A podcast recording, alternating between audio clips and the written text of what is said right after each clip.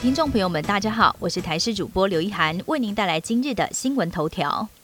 阿妹跨年开唱，人多到还可能复飞台中到台东运输。交通部即将面对跨年廉价输运挑战，而其中歌手阿妹张惠妹的跨年演唱会台东更属重中之重，估计将会涌入四万到六万名观众。台东县跨年夜的订房率已经飙破八成，比起往年要增加一倍。交通部长林佳龙更指示，以铁路、公路、航空三管齐下，协助往返台东的交通分流。除了要寄出南回客运补助之外，也规划跟航空公司洽谈以包机形式复飞台中到台东航线。例如跨年春节包机，要全力帮北部往返台东运输做好分流。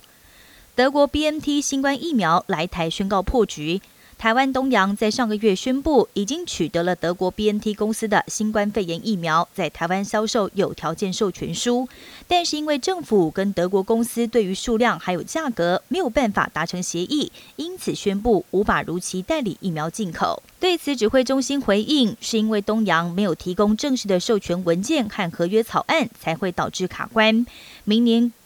国内专家担心，这一次破局也代表明年三月前，我国有新冠疫苗的机会相当渺茫，恐怕对经济也会造成冲击。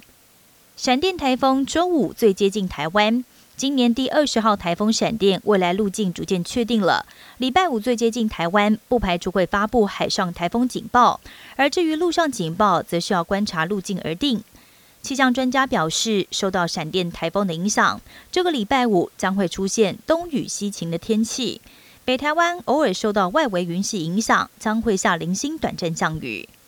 美国大选计票展开，各州从台湾时间早上七点陆续展开大选投票日。在关键摇摆州的佛州，两人呈现拉锯战。而另外一个值得观察的现象是，被视为是共和党铁票仓的德州，目前开票结果显示为拜登领先。这一届选举渴望缔造投票率新高，因为邮寄投票数量不少，并且计票相当耗时，最快可能会在台湾时间今天中午过后才可以看出胜负。川普对于选情依旧相当有自信，他在投票日早晨接受电话访问时直言，自己可能会拿下超过上一届选举的三百零六张选举人票。美国大选投票接近尾声，奥勒冈州州长也宣布，波特兰地区从当地时间二号下午五点要进入四十八小时紧急状态，同时要求国民兵要待命，以应对大选过后可能会发生的政治暴乱事件。这是奥勒冈州两个月第二次宣布进入紧急状态了。而除了奥勒冈州之外，马州、亚利桑那州还有阿拉巴马州等州的州长也要求国民兵随时做好动员的准备，以防止在选后会发生暴乱或冲突。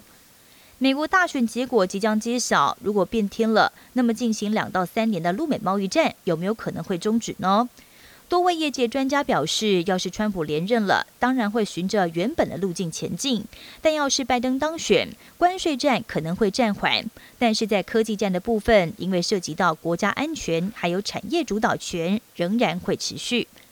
本节新闻由台视新闻制作，感谢您的收听。更多内容请锁定台视各界新闻与台视新闻 YouTube 频道。